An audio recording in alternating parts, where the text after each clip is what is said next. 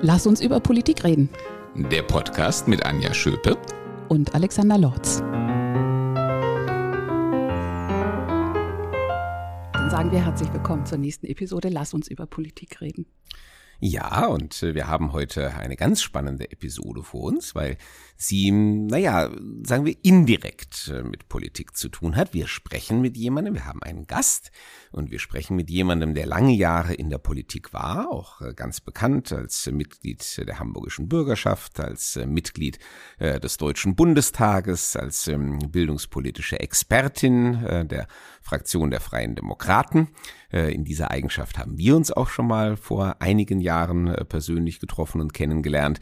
Ähm, also ähm, wir reden mit einer Politikerin, ähm, aber mittlerweile hat sie die Politik verlassen und ist stattdessen ganz anders bekannt geworden, ähm, vor allem als Buchautorin. Äh, wir haben sie jetzt sozusagen frisch von der Buchmesse gepflückt ähm, und äh, sie hat auch gerade äh, ihr neues Buch vorgestellt. Äh, wir wollen uns aber heute noch vor allem auf ihr erstes Buch konzentrieren, aber das erklärt jetzt alles Anja am besten weiter, weil da steckt sie viel tiefer drin. Ich sage nur noch herzlich willkommen, Katja Suding. Vielen Dank, ich freue mich. Und für mich wird das wohl die persönlichste Folge, zumindest in einer Facette, seit, also die, äh, seit wir den Podcast machen. Ähm, der Alexander und ich haben so ein bisschen zusammengefunden. Wir interessieren uns natürlich Politik, also er ein bisschen mehr, weil er davon lebt. Ich schon auch. Aber was ich so in unsere Gespräche reinbringe, ist einfach das Interesse, wie ticken Menschen, was, äh, wie läuft Kommunikation, äh, wie, nach welchen Motiven handeln wir. Und die persönlichste Folge wird das, weil Sie, Frau Suding, wirklich der Auslöser dafür waren, dass ich etwas Entscheidendes in meinem Leben gemacht habe. Ähm, ich habe den Hoffmann-Prozess im Hoffmann-Institut durchlaufen und Sie auch. Und Sie haben mir den Impuls gegeben. Ich habe Sie in der Talkshow gesehen und dann das Buch gelesen und äh, da dann rausgefunden, was Sie gemacht haben für ein Seminar. Und ich hatte den Eindruck, für Sie war das doch auch eine Weiche. Und ähm, in eigentlich für ein Seminar ist und mit was man sich dort beschäftigt und was das wiederum dann für die eigene Lebensplanung, für die eigene Lebensgestaltung ähm, bedeutet. Das ist so ein bisschen der, Aus, der Ausgangspunkt unseres Gesprächs heute. Und wir kamen halt auf die Idee, da dann mal miteinander in den Blick zu nehmen, was die inneren Antreiber in der Politik, aber vielleicht auch generell in unserer Gesellschaft sind und ob wir vielleicht da miteinander auch was lernen könnten oder sollten. Und äh, weshalb bin ich Ihnen da gefolgt? Weil Sie in einer Passage in Ihrem Buch etwas beschrieben haben, was ich eins zu eins hätte auch schreiben können. Und das war diese Situation, die Sie beschreiben, als plötzlich nichts mehr ging. Als Sie plötzlich gemerkt haben, jetzt ist Feierabend. Ähm, so geht es nicht mehr weiter. Jetzt habe ich mich über Jahre, Sie haben es auch beschrieben, ich habe über Jahre eigentlich auf diesen Tiefpunkt hingearbeitet. Ich weiß nicht, ob das die wörtlich, ob das genauso wörtlich war. Und weil das so dicht an mir dran war und ich das letztes Jahr genauso erlebt habe, bin ich Ihnen da in dem Impuls gefolgt und auch für mich war die, diese Hoffmann-Woche wirklich eine Weichenstellung. Äh, deswegen kamen wir eben auch auf die Idee und freuen uns total, dass wir mit Ihnen jetzt mit der Erfahrung darüber reden können. Ja, danke, das wird spannend. Freue mich sehr. Jetzt äh, holen wir vielleicht, also der Alexander weiß ein bisschen äh, was davon, weil wir gut befreundet sind und ich ihm viel erzählt habe. Aus der Woche nicht, da halte ich das wie Sie und äh, wie uns die Elke mhm. und äh, andere auch gebeten mhm. haben. Nicht, weil das so geheimnisvoll und irgendwie esoterisch da ist, sondern weil niemanden, der das eventuell auch macht, quasi da schon etwas vorweggenommen genau. werden soll, weil dann die Wirkung wirklich gemildert wird. Ja. Aber ähm, um was es geht und was grundsätzlich so die Themen sind, mit denen man sich da auseinandersetzt und gerne auch, womit haben Sie sich ganz konkret auseinandergesetzt, soweit Sie uns mitnehmen möchten. Das ist für Alexander, glaube ich, interessant und für unsere Hörer bestimmt auch. Ja, sehr gerne. Ja, ich versuche das jetzt mal so als äh, psychologischer Laie zu erklären. Also es ist so, dass jeder Mensch, wir alle ähm, haben Muster aus unserer frühen Kindheit also Verhaltensweisen, die wir uns antrainiert haben, in der Regel im Umgang ähm, damals in der frühen Phase mit unserer Familie, mit den Eltern vor allen Dingen, die ähm, uns damals, die ganz wichtig waren, die für uns auch das, das Überleben gesichert hat, das gute Überleben, das gute Aufwachsen, die aber heute als Erwachsene immer noch da sind, in der Regel automatisch ablaufen, oft sogar unbewusst ablaufen, heute aber oft nicht mehr nützlich sind, sondern sogar sehr, sehr oft sogar sehr, sehr schädlich für uns sein können. Und diese Muster überhaupt erstmal zu entdecken, also man sieht sie gar nicht so einfach. Manche sind leichter zu entdecken, andere sehr viel schwieriger. Das ist ein Teil des, des Hoffmann-Prozesses und dann geht es aber noch ein ganzes Stück weiter. Es geht da nicht nur darum, sie zu entdecken und intellektuell zu verstehen, dass sie da sind, sondern es geht auch darum, ähm, sie zu lösen, sie zu befrieden, sie also aufzulösen und äh, etwas Neues, also unser ja unser Selbst an diese Stelle treten zu lassen, damit wir einfach mehr im Einklang äh, leben können, mehr das tun und leben und fühlen können, was wir eigentlich sind und nicht was Muster sind, die mal als Kind angelegt wurden. Das jetzt mal ganz abstrakt. Ich rede ja auch als psychologische Laie darüber.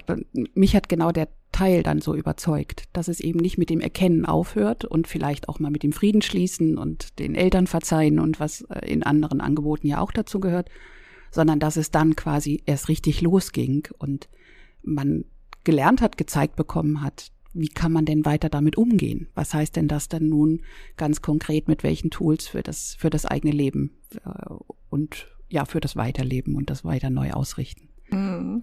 Und ich habe sie so verstanden, dass ähm, dann, als sie da weggingen nach dieser Woche, dass da dann ihre Entscheidung wirklich gefallen ist, aus der Spitzenpolitik, aus der Berufspolitik auszusteigen. Habe ja. ich das richtig wahrgenommen? Ja, ganz genau. Ähm, ich habe das bis zu dem Zeitpunkt äh, etwas über zehn Jahre gemacht. Angefangen mit meinem ersten Mandat in der Hamburgischen Bürgerschaft. Ähm, bin damals, es gab sehr plötzliche Neuwahlen, also ein kurzer Wahlkampf, eine kurze Phase, bin ich aus meinem normalen Leben sozusagen rausgerissen worden, habe mich damals entschieden, ähm, die Spitzenkandidatur zu übernehmen. Wir haben es dann auch geschafft, nach zwei Legislaturperioden außerhalb des Parlaments zurückzukehren. Ich wurde dann direkt Fraktionsvorsitzende, hatte also keine parlamentarische Erfahrung, äh, musste dann gleich einen recht verantwortungsvollen Job äh, in auch nicht ganz einfachen Zeiten übernehmen. Habe das aber auch, auch gerne gemacht, äh, habe dann 2015 nochmal kandidiert, bin in meine zweite Legislaturperiode gegangen, bin 2017 ähm, in dem Team gewesen, das äh, die Rückkehr der FDP, wir sind ja 2013 aus dem Bundestag geflogen, ähm, den Wiedereinzug organisiert hat, bin dann also in den Bundestag gegangen und stand dann 2020, ähm, das war wenige Monate nach äh, Beginn der Corona-Pandemie, vor der Situation, die Sie gerade beschrieben haben, ähm, wo ich dann einfach ähm, nicht mehr weiter konnte und gemerkt habe, es muss etwas passieren. Da war ich gerade in Überlegung, will ich wieder kandidieren? Also Ende des Jahres standen dann schon die Listenaufstellungen für die Bundestagswahl 21 an. Ähm, so, das war das Setting. Wir wollen vielleicht noch ergänzen, weil das ist ja nicht uninteressant äh, als Erläuterung, warum äh, Sie, liebe Frau Suding, so eine besonders ähm, adäquate Gesprächspartnerin sind für dieses Thema innere Antriebe in der Politik, weil Sie sozusagen von beiden Seiten kennen. Ähm, wir haben uns getroffen, äh, da waren sie ganz frisch eben äh, in den Bundestag gewählt worden. Die FDP war zurück im Bundestag. Ähm, es ging so um die bildungspolitische Orientierung. Das muss also so 2018 oder so gewesen sein, war natürlich noch vor Corona. Aber ihr Name, war mir ja schon äh, davor sehr geläufig, denn sie galten so ein bisschen als ähm, einer der äh, Shootingstars äh, der FDP. Ähm, ich erinnere mich noch an eine Geschichte, sie bestimmt auch, ich weiß nicht mehr in welcher Zeitschrift. Ähm, da ähm, hieß es also so die drei aufstrebenden jungen Frauen der FDP und äh, das war damals ähm, Lenke Steiner aus ähm, Bremen. Dann Nicola Beer, äh, meine Chefin im äh, mhm. Kultusministerium äh, für anderthalb Jahre in Hessen. Ähm, und sie, und ähm, mhm. das, ich habe immer noch das Bild sozusagen dieses ähm, äh, weiblichen Dreigestirns ähm, vor Augen. Ich auch. Und äh, ja, es hat ihn, ist ihm wahrscheinlich auch eine ganze Weile nachgehangen, aber ähm, es ähm, war damals, also äh, es war schon beeindruckend. Und ich meine, ich kannte natürlich Nicola Beer ähm, schon sehr gut und ähm, wusste, ähm, was das für eine Powerfrau ist. Und da habe ich mir gedacht, okay, dann müssen die beiden anderen ja auch so sein. Und ähm, so haben wir uns dann ja auch äh, kennengelernt, als genau. sie im genau. Bundestag waren. Hm. Ja, das war eine lustige Geschichte damals. Das war übrigens die Gala und wir haben ein Interview, wir drei zusammen, die, also Lenke Steiner damals, heute Lenke Wischhusen, Nicola Bär und ich, äh, über das Thema Bildungspolitik, aber auch Frauenpolitik ähm, gegeben. Und daneben gab es natürlich, das ist ja die Gala, ein, ein Fotoshooting, was auch ähm, vergleichsweise großen Platz eingenommen hat, wie das eben in einem solchen Publikumsmagazin üblich ist. Und diese Fotos, wir haben da so ein bisschen so drei Engel für Charlie-like äh, posiert, die haben äh, sehr, sehr großes Aufsehen ähm, erregt, was ehrlicherweise auch beabsichtigt war, weil ähm, meine Wiederwahl in Hamburg stand kurz bevor und wir brauchten die Aufmerksamkeit. Wir standen in Umfragen bei zwei Prozent, sage ich auch ganz ehrlich. Und ähm, das ist ein Interview, was natürlich sehr polarisiert hat. Das ist äh, bei vielen politischen Wettbewerbern ähm, auf geäußerte Ablehnung gestoßen, weil sie natürlich teilweise auch einfach neidisch waren über ähm, die große Aufmerksamkeit.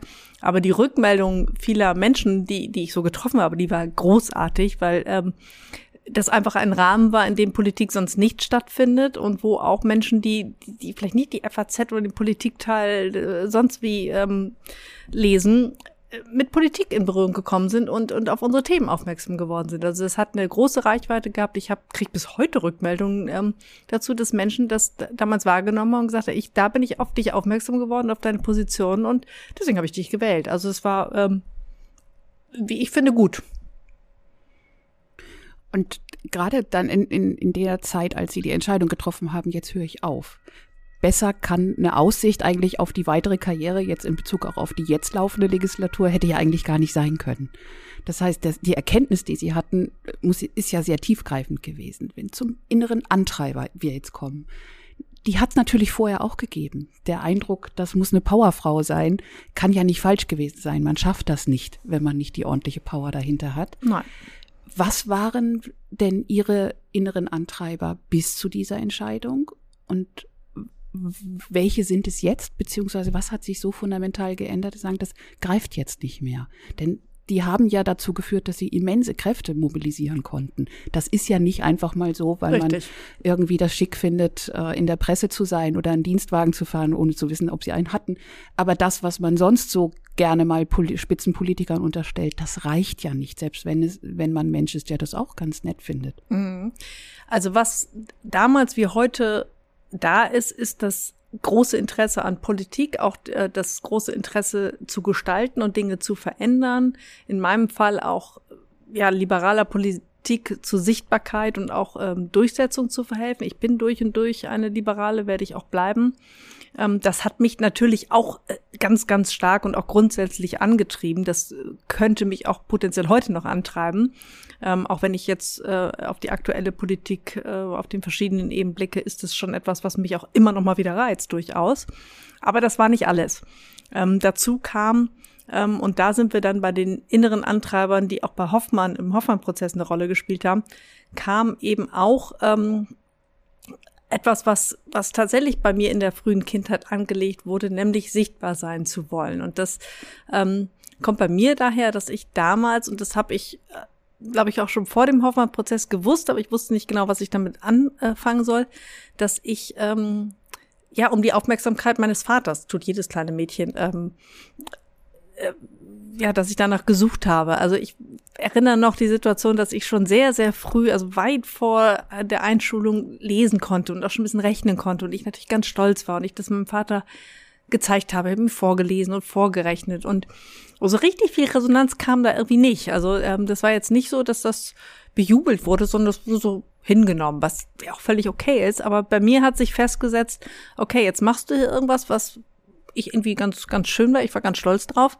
was aber nicht so wirklich wahrgenommen wird, was nicht so richtig gesehen wird. Und daraus habe ich gefolgert, okay, um hier ähm, wahrgenommen zu werden, um sichtbar zu sein, muss ich mich noch mehr anstrengen, muss ich noch mehr leisten, muss ich noch mehr tun. Und ähm, das ist etwas, was ich so tief in mir eingeprägt habe. Und das ist auch etwas, was ich dann später in der äh, politischen Zeit auch ausgespielt habe, nämlich mich noch mehr anzustrengen, noch mehr zu tun, um sichtbar zu sein. Und natürlich ist das Feldpolitik etwas, wobei man sichtbar werden kann und wo man auch zeigen kann, dass etwas Besonderes ist. Das ist ja schon etwas sehr Spezielles in der, in der Politik zu sein. Und ähm, das kam dann neben meinem großen politischen Interesse und dem Gestaltungswillen eben noch dazu und hat mich dazu gebracht, dass ich auch immer oder lange Zeit gegen meine eigene Natur gelebt habe, weil ich bin eigentlich per se überhaupt kein Mensch, der gerne auf Bühnen steht, der gerne in der Öffentlichkeit steht. Das war etwas, was ich von Anfang an wirklich nur ertragen habe, um äh, des politischen Erfolgs willen. Mir war ja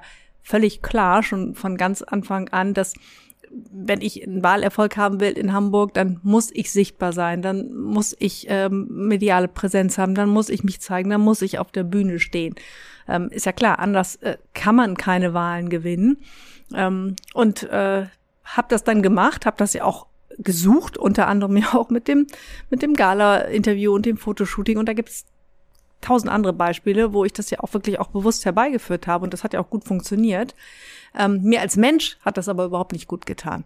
Also ich habe das wirklich ähm, der Karriere willen gemacht und bin da als Mensch sehr unglücklich mit geworden, weil ich das überhaupt nicht mochte, auf der Straße erkannt zu werden, immer das Gefühl ähm, gehabt zu haben, das ist ja bis heute noch so, es ist ja nicht vorbei, ähm, immer das Gefühl zu haben, beobachtet zu werden, nie wirklich privat sein zu können. Ähm, ja, das ähm, habe ich dann irgendwie ertragen und um das zu ertragen, habe ich einen riesen Schutzpanzer um mich herum gebaut, ähm, der das einfach die die Emotionen von mir selber abgehalten hat und das kann man eine ganze Zeit lang machen und das war ja auch für einen guten Zweck und das war ja auch alles okay, weil ich wollte ja auch unbedingt Politik machen, aber irgendwann kommt man an einen Punkt, wo das nicht mehr funktioniert. Also man kann, glaube ich, auf die Dauer nicht so sehr gegen seine eigene Natur leben ohne da echten Raubbau an seiner Person und auch an der Gesundheit zu äh, betreiben. Und bei mir war das einfach irgendwann der Punkt, wo ich gemerkt habe, das geht hier nicht mehr zusammen und ich muss mich jetzt mit Dingen auseinandersetzen. Und das war genau die Situation, wo ich gesagt habe, Jetzt gehe ich in den Hoffmann-Prozess. Ich hatte von einem Bekannten davon gehört vor ähm, einige Monate zuvor und dachte schon so, hm, das könnte etwas sein, was mir gut tun würde. Und genau daran hatte ich mich bei meinem Zusammenbruch erinnert und habe mich dann angemeldet und ein paar Wochen später war ich dort. Vielleicht halten wir aber äh, doch zumindest mal als kleines Zwischenergebnis fest, weil wir über diese inneren Antriebe in der Politik reden. Ich glaube, die beiden Elemente, die Sie eben äh, genannt haben, Frau Suding, äh, die sind zwangsläufig äh, bei jedem, äh, der in der Politik äh, vorne steht, vorhanden. Das eine ist eben dieses, natürlich das grundsätzliche Interesse an Politik, sonst fängt man damit ja erst gar nicht an. Aber ähm, vor allem äh, eben auch das Interesse daran, etwas gestalten, etwas bewegen zu wollen. Ähm, ich erzähle auch mal gerne die Geschichte, warum habe ich äh, meinen Lehrstuhl aufgegeben und äh, die Universität verlassen, was mir wirklich nicht leicht gefallen ist. Ähm, denn äh, ich liebe eigentlich die Universität, ich liebe die akademische Lehre und ich vermisse sie auch nach wie vor immer wieder von Zeit zu Zeit. Ähm, und deswegen halte ich auch noch immer Vorlesungen, um nicht völlig rauszukommen. Aber mir fiel eben an der, oder was mir an der Universität eben immer fehlte, war die Möglichkeit, das, was ich mir ausdachte, was ich analysierte, was ich zu Papier brachte in wissenschaftlichen Veröffentlichungen, äh, daraus auch wirklich eine Aktion zu machen, das irgendwie in Tat umzusetzen. Und deswegen ist das, glaube ich, einer der wesentlichen Antriebe in der Politik, äh, dieses ähm, Gestalten wollen. Ich will einen Effekt sozusagen äh, meiner, ähm, meiner Gedanken und auch meiner Handlungen sehen. Ich will sozusagen eine Selbstwirksamkeitserfahrung machen. Und ja, natürlich der zweite Punkt, das Sichtbarsein, das Aufmerksamkeit ähm, haben wollen, ähm, aus welchen Gründen noch immer sich das jetzt speist, aber das gehört natürlich auch zwangsläufig dazu. Es gibt Menschen, die in der Politik sind ohne dieses zweite Element, die sollten dann aber tunlichst auch nicht in der ersten Reihe stehen, ähm, sondern ähm, das sind dann mehr die, ähm, die man manchmal etwas despektierlich als Strippenzieher bezeichnet, ähm, äh, die aber ganz wichtig sind, damit Politik funktioniert. Also die Menschen, die im Hintergrund steuern und gestalten, ähm, ohne ähm, jetzt vorne auf der Bühne zu stehen, weil ja für diejenigen, die vorne auf der Bühne stehen, muss man ganz nüchtern sagen, man verbringt irgendwann so viel Zeit auf der Bühne, ähm, dass man äh, gar nicht mehr so zum eigenständigen Gestalten kommt und dafür braucht man dann Menschen hinter sich, die auf die Bühne verzichten, dafür mehr von der Gestaltungsaufgabe übernehmen. Auch wenn du äh, sagst, die sollten tunlichst dann nicht in die, in die erste Reihe, das ist, trifft, glaube ich, den Punkt, dass man sich selbst so gut kennt, dass man gut einschätzen kann, ähm, was treibt mich an und was ist nun wirklich gegen meine Natur, gegen mich als Mensch oder gegen meine wahren Bedürfnisse und die ja durchaus auch konkurrierend sein können. Also vielleicht auch an der Stelle jetzt auch der Hoffmann-Prozess. Es geht jetzt nicht darum, die ähm, karriereorientierten Politiker quasi als äh, mangelbehaftete Menschen zu zeichnen, die äh, alten Nein. Mustern irgendwie unbewusst folgen. Das ist etwas wirklich, wie Sie genau gesagt haben, das haben wir alle. Und ähm, die Frage ist ja, wenn etwas an, als Motiv, als Antreiber so mit anderen Bedürfnissen, die ich selber habe, konkurriert, dass ich quasi wirklich gegen meine Kraft und äh, gegen alle anderen mir wohltuenden und eigentlich auch wichtigen Ziele ähm, arbeite, wenn ich das so wegdrücke, weil ein, eine Facette in mir so tragend wird, dann wird's ja schwierig. Und das, die, das Politikgeschäft, da habe ich den Eindruck, das ist prädestiniert dafür, genau das zu füttern und zu triggern. Weil dieser Mechanismus, ähm, ich kriege da die Aufmerksamkeit, die ich genieße, warum auch immer. Und gleichzeitig fordert mich die Politik aber mit ihren Spielregeln so massiv, dass ich alles andere zunehmend wegdrücken muss. äh, gar nicht wahrnehmen kann und gar nicht zulassen kann, weil sonst kann ich den Weg nicht gehen. Ja, wobei das, äh, das muss ich nochmal dazu sagen, natürlich wahnsinnig individuell ist. Also nicht jeder hat ja das Muster, was ich habe und ähm, reagiert darauf. Es gibt ja auch Menschen, für die die Öffentlichkeit einen ganz anderen Hintergrund hat, die das genießen, für die das ganz spielerisch ist, die ähm, ja damit überhaupt keine Probleme haben, sondern das sogar genießen und zwar völlig uneingeschränkt. Also Muster, die wir ausprägen der Kinder, die sind ja sehr, sehr individuell. Jeder hat ein anderes, jeder reagiert anders darauf. Und das, was ich jetzt beschrieben habe, ist wirklich auf meine Person bezogen. Da mag es auch andere geben, die ähnlich gelagert sind, aber das ist jetzt keine Verallgemeinerung. Das wäre wirklich falsch. Heißt das, wenn jetzt das, was Sie als Spitzenpolitikerin tun mussten, auf der Bühne zu stehen, Reden zu halten, in der Presse zu sein, erkannt zu werden, wenn Ihnen das leichter gefallen wäre, dann wäre Ihnen das Wegdrücken von anderen Bedürfnissen, also auch mal Zeit zu haben, Zeit für die Familie zu haben, auch mal anderen Dingen nachzugehen, dann wäre das vielleicht in der Balance gar nicht so massiv in die Schieflage geraten, dass Sie diese Entscheidung getroffen hätten. Ich weiß immer ein bisschen schwierig zu fragen, was wäre wenn gewesen. Aber das ist sicherlich so, wobei man sagen muss, mir ist das ja leicht gefallen, äh, in der Öffentlichkeit zu sein. Also ich war ja gut darin. Ich konnte das ja. Also das ist ja, als, als Spitzenkandidatin war ich ja wahnsinnig erfolgreich. Also sogar aus Hamburg heraus habe ich da ja durchaus auch bundesweite Aufmerksamkeit bekommen. Also erfolgreich war das Ganze. Aber es hat mir nicht gefallen. So, das ist ähm, natürlich auch nochmal, das hat es ein bisschen schwerer gemacht und wahrscheinlich auch für mich auch, ähm, hat einfach länger gedauert, das dann zu erkennen, weil oft ist es ja so, dass Dinge, die einem leicht fallen, wo man gut ist, die, die, die mag man auch. So, hier fiel das jetzt einfach mal sehr, sehr stark auseinander. Deswegen haben es auch viele gar nicht geglaubt, weil die mich da gesehen haben äh, und ähm, kaum sich vorstellen konnte, dass das so gegen meine Natur war. Aber so war es eben. Und das ähm, hat es eben noch ja, ein bisschen herausgezögert, bis ich da dann die Entscheidung getroffen habe. Aber grundsätzlich ja, wenn man, ähm, glaube ich, auf die Dauer gegen seine ähm, Natur lebt, dann verkümmert man entweder und baut sich diesen riesen Panzer auf, was nicht gut ist, oder man wird irgendwann krank, wenn man erstmal auch schafft oder zulässt, dass auch mal Risse in den Panzer kommen. Wie, was würdest du denn sagen, Alexander, wie gehst du denn mit dem Wegdrücken von anderen Bedürfnissen um? Ähm, und vor allen Dingen, was beobachtest du so in der Politik? Jetzt bist du ja auch schon eine ganze Weile im politischen Geschäft unterwegs. Ähm, wie wird damit umgegangen? Wie hoch ist der Preis, der gezahlt werden muss?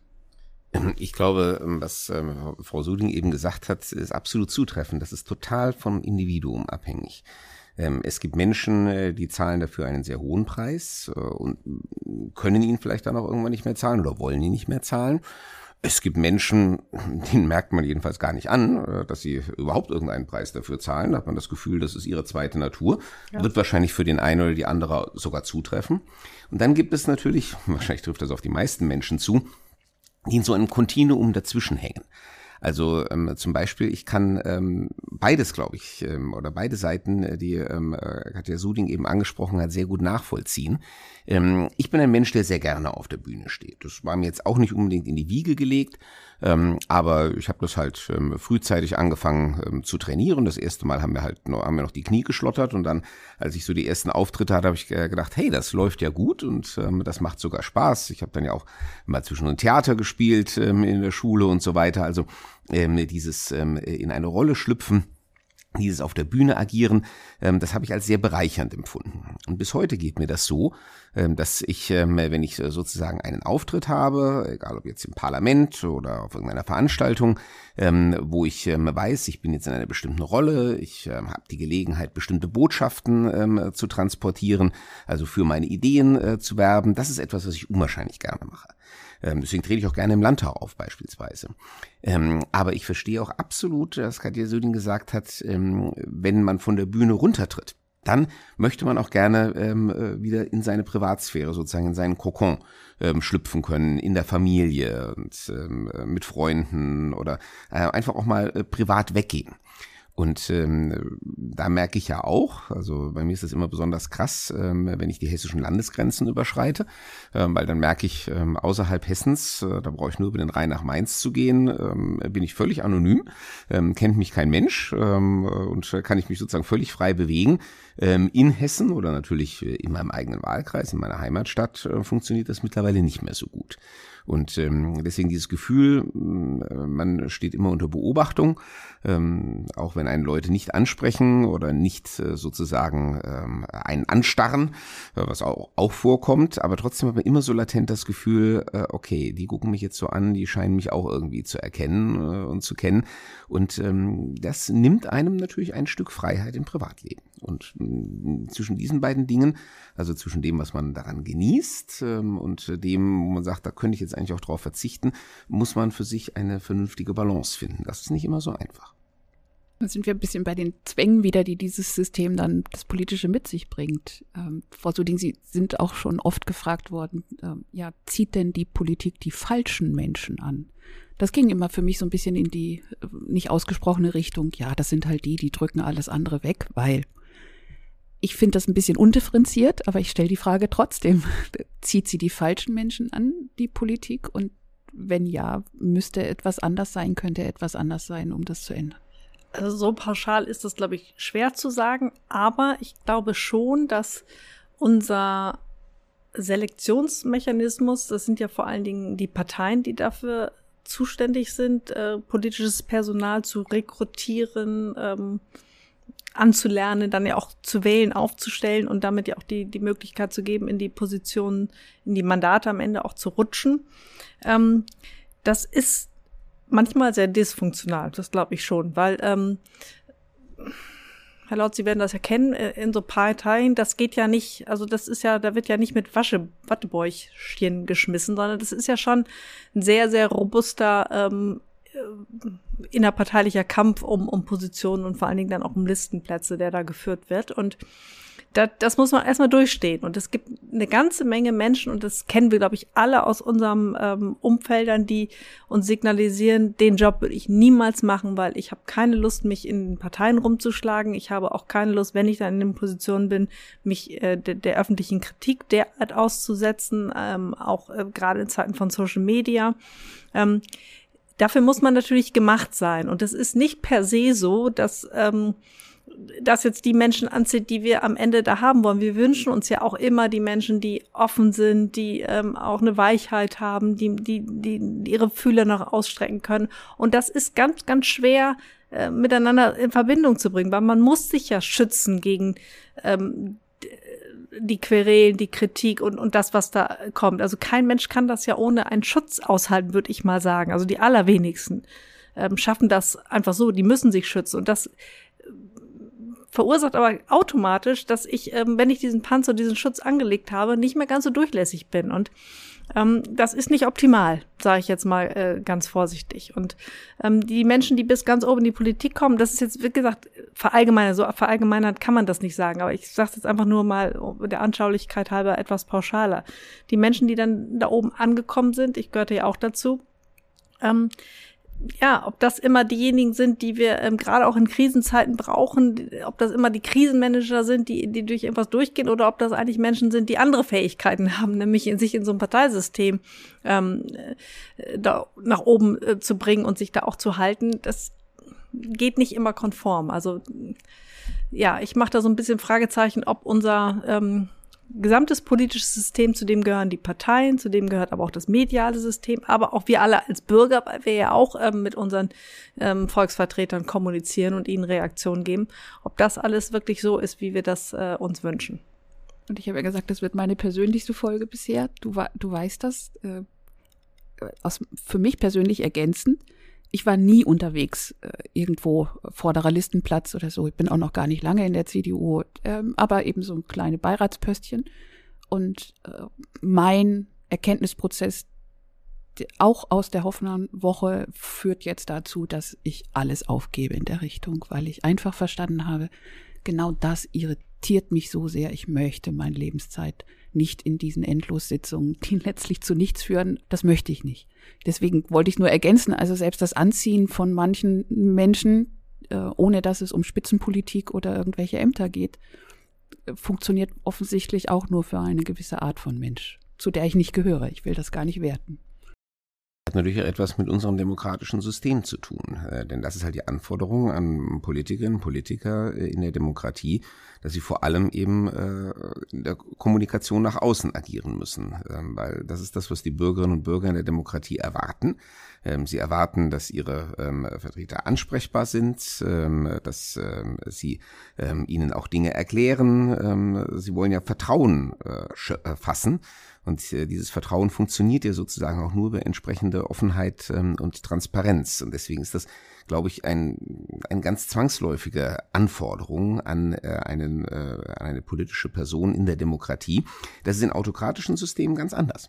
Ähm, da zählen ganz andere äh, Qualitäten. Da muss man ja nicht mit den Bürgerinnen und Bürgern großartig kommunizieren, sondern da muss man sich beispielsweise in so einem Parteiapparat, wenn wir jetzt mal sowas wie äh, die KP Chinas ähm, oder so nehmen, muss man sich durchsetzen oder man muss halt ähm, wenn wir faschistoide Regime nehmen, die sich ja meistens um einen Führer, äh, um eine Führerperson herumgruppieren, ähm, dann muss man halt äh, in der Lage sein, sozusagen seinen äh, Platz äh, im Hofstaat zu finden, so will ich das mal nennen. Ähm, das sind ganz andere Qualitäten, die wir da ähm, erfordern und verlangen. Ähm, und äh, aber in der Demokratie, glaube ich, ist es äh, unvermeidlich, ähm, dass ähm, äh, die Bürgerinnen und Bürger von ihren äh, politischen Repräsentanten auch erwarten, dass die sich bis zum gewissen Grade ähm, ja auch ähm, vor ihnen offenbaren. Ich äh, will jetzt nicht sagen äh, nackig machen, aber ähm, ich glaube, es ist klar, was ich meine.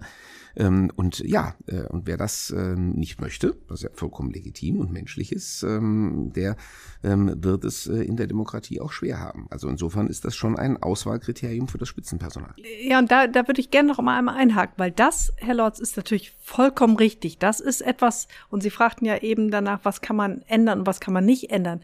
Also unser demokratisches System sieht natürlich genau das vor, was Sie gerade beschrieben haben. Aber da gibt es ein Aber.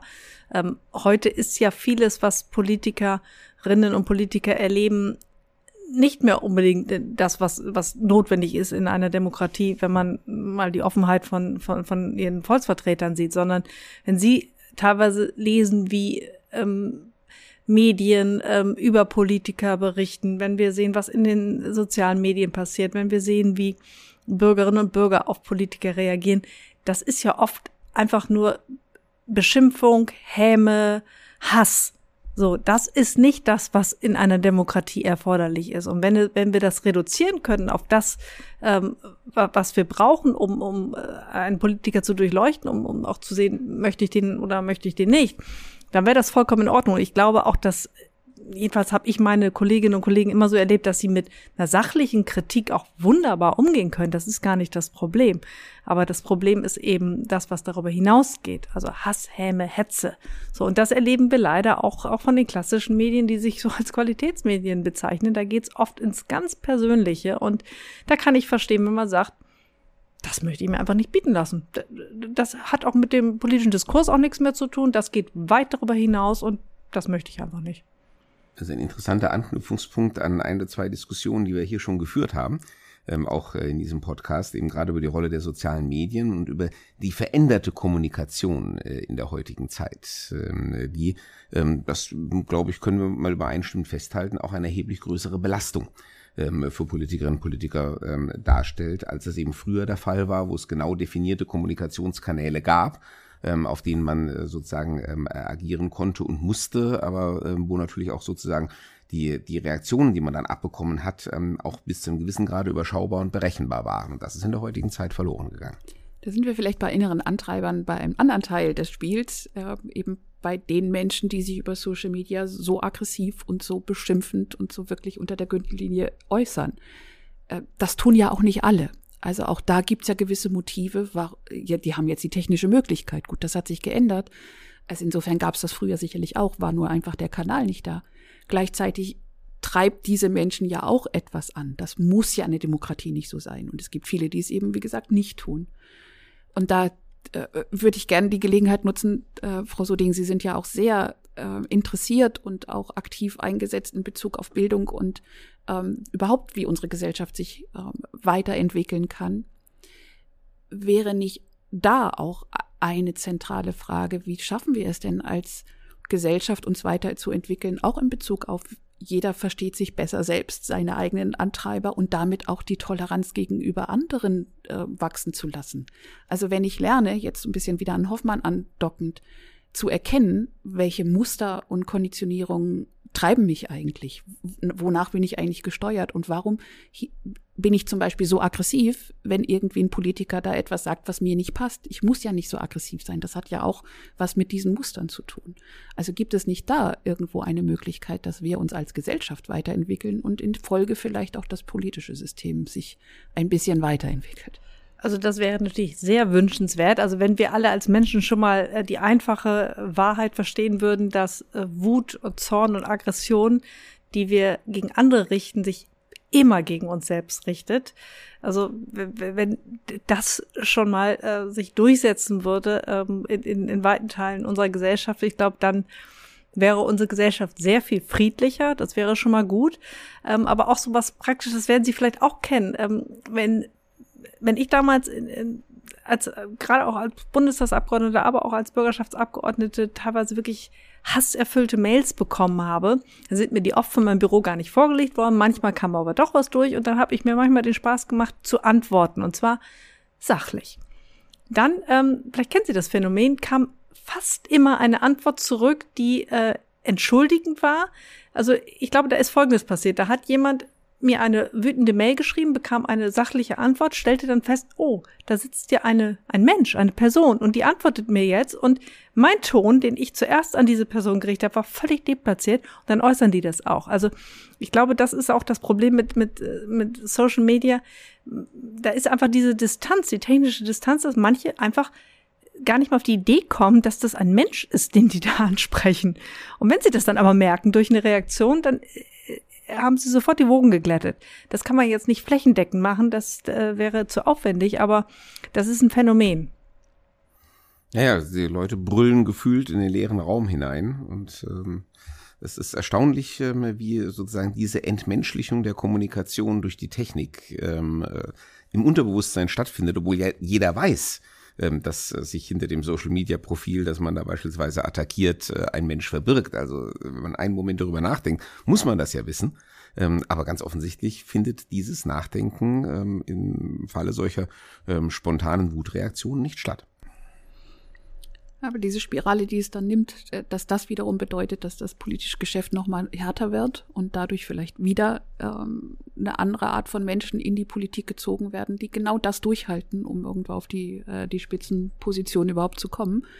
So ganz gesund klingt es trotzdem nicht. Also zumindest das System zu verstehen, ist ja auch schon mal der erste Schritt. Nein, ich glaube, das ist auch ähm, ein Teil der Erklärung für diese populistischen Bewegungen, die wir überall sehen die ja gerade im digitalen Bereich, gerade im Bereich Social Media ähm, sozusagen ihre Anhängerschaft auch ähm, rekrutieren.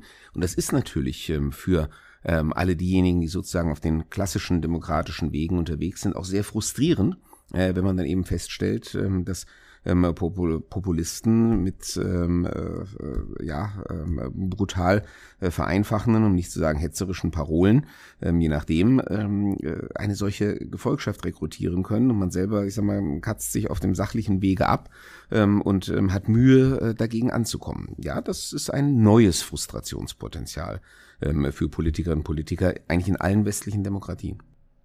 Ich würde die Gelegenheit gerne nutzen, um ähm, ja noch zu ergänzen, ein, eine andere Geschichte, eine andere Darstellung dessen, was unsere Gesellschaft eigentlich ausmacht. Ähm, es ist jetzt eine sehr ungeschickte. Ich versuche nach der Verknüpfung zu Ihrem neuen Buch, Frau Suding, nicht weil wir das unterbringen müssen, sondern weil äh, Sie haben uns am Anfang, kurz bevor wir aufgenommen haben, ein bisschen davon erzählt. Und äh, für mich passt es gerade ganz gut, wenn Sie davon ein bisschen erzählen, wovon handelt das Buch, was ist das für ein Buch, weil das auch dazu passt, mal einen anderen Blick auf wie ticken wir eigentlich, was treibt uns eigentlich in der Gesellschaft, auch nochmal ergänzen. Das ist ein Buch, was ich als Co-Autorin mit Sabine Kügler äh, geschrieben habe. Unter ihrem Namen erscheint das Buch aus. Es, das heißt, ich schwimme nicht mehr da, wo die Krokodile sind. Und Sabine Kügler ist vielen noch äh, sehr bekannt durch ihr 2005 erschienenes Buch Dschungelkind. Also sie ist das Dschungelkind. Sie ist ähm, im, äh, bei einem damals unentdeckten Stamm mit ihren damals mit ihren Eltern und zwei Geschwistern in Westpapua aufgewachsen, also ohne Elektrizität, ohne ähm, fließendes Wasser, also wirklich ähm, ja, im Dschungel, ganz, ganz tief drin und äh, ist mit 17 in die Schweiz gekommen, in ein Mädcheninternat, hat extreme Schwierigkeiten gehabt, sich hier anzupassen, also einen Wahnsinnskulturschock erlebt, ähm, ist dann nochmal ähm, 2012 zurück in den Dschungel gegangen für fünf Jahre. Äh, sie ist sehr krank geworden, hat äh, Heilung gesucht. Ähm, und über diese Zeit ähm, ähm, ist dieses neue Buch entstanden. Und sie hat in der Zeit nicht nur Heilung gefunden, sie hat auch wahnsinnig wahnsinnige Abenteuer im Dschungel erlebt, die sehr, sehr lebenswert sind. Ähm, sie hat aber auch ähm, gelernt, durch die lange Zeit, die sie nochmal in die Kultur ihrer Kindheit zurückgegangen ist, ähm, zu verstehen, ähm, wer sie eigentlich ist, warum sie diese großen Anpassungsschwierigkeiten hatte, wie die beiden Kulturen auseinandergehen, wie äh, unterschiedlich die Identitäten der Menschen sind. Also äh, ja, sie hat äh, verstanden, äh, wer sie eigentlich ist. Sie ist auf der Suche nach ihrer Identität gewesen. Und da konnte man einfach sehen, wie ähm, stark auch kulturelle Unterschiede sind, wie wenig wir oft auch in unserer Gesellschaft ähm, noch dahin gucken können, wie, wie wir oft auch gar nicht mehr in der Lage sind, festzustellen, wie andere Kultur ticken, warum sie eigentlich so ticken, uns auch darauf einzulassen, ähm, weil wir einfach sehr stark auf unserem Standpunkt sind und mit unseren Standpunkten und Werten auch Dinge ähm, bewerten und, und messen, die, die ganz anders sind. Und äh, dieses Buch kann uns beibringen, da vielleicht auch mal es zuzulassen, mal ganz andere Standpunkte einzunehmen und zu auch ganz neuen Erkenntnissen. Fast bei dem, was du gerade angesprochen hast. Die Herausforderung der Zeit, eben die Populisten, äh, Migrationspolitik, äh, unsere Integrationsherausforderung, vor, vor der wir stehen. Genau das würde uns gut tun, wenn wir da äh, das mehr könnten. Das ähm, hört sich fast schon nach einem guten Schlusswort an, ne? Ja, vielleicht ein bisschen pathetisch. Wenn ich noch ein bisschen Pathos draufsetzen darf, dann könnte man ja auch sagen, dann sollte das aber weiter unser innerer Antrieb sein, äh, es eben all denen, ähm, die äh, versuchen, Politik mit äh, Vereinfachung, Hass und Hetze zu gestalten, entgegenzutreten. Auch das ist vielleicht nicht der schlechteste Antrieb äh, für diejenigen, die sich weiterhin in der Demokratie äh, in und für die Politik engagieren. Ja, und das gilt für alle, also für die Politikerinnen und Politiker, aber auch für uns Bürgerinnen und Bürger, die in einem demokratischen System leben wollen, ähm, für unsere Journalisten, die über das politische System berichten. Also das ist schon sehr breit gefasst und da sollten wir vielleicht alle so ein bisschen gucken, was wir da eigentlich tun und was uns da lieb und teuer ist. Das stimmt, weil die Politik schafft das auch nicht alleine. Äh, Politik Nein. ist auch ein Spiegelbild der Gesellschaft. Ganz genau. Am Ende hat jede Gesellschaft auch die Politikerinnen und Politiker, die sie verdient. Und ähm, insofern sind das auch kommunizierende Röhren. Das hätte ich jetzt nicht schöner sagen können. Frau Suding, ganz, ganz herzlichen Dank, sagen wir, dass Sie sich die Zeit genommen haben und für dieses spannende Gespräch. Ich danke Ihnen. Alles Gute. Auf meine Seite. Herzlichen Dank und alles Gute. Und wir sehen uns wieder beim nächsten Mal. Oder wir hören uns wieder, wenn es heißt, lass uns über Politik reden. Bis dahin eine gute Zeit. thank you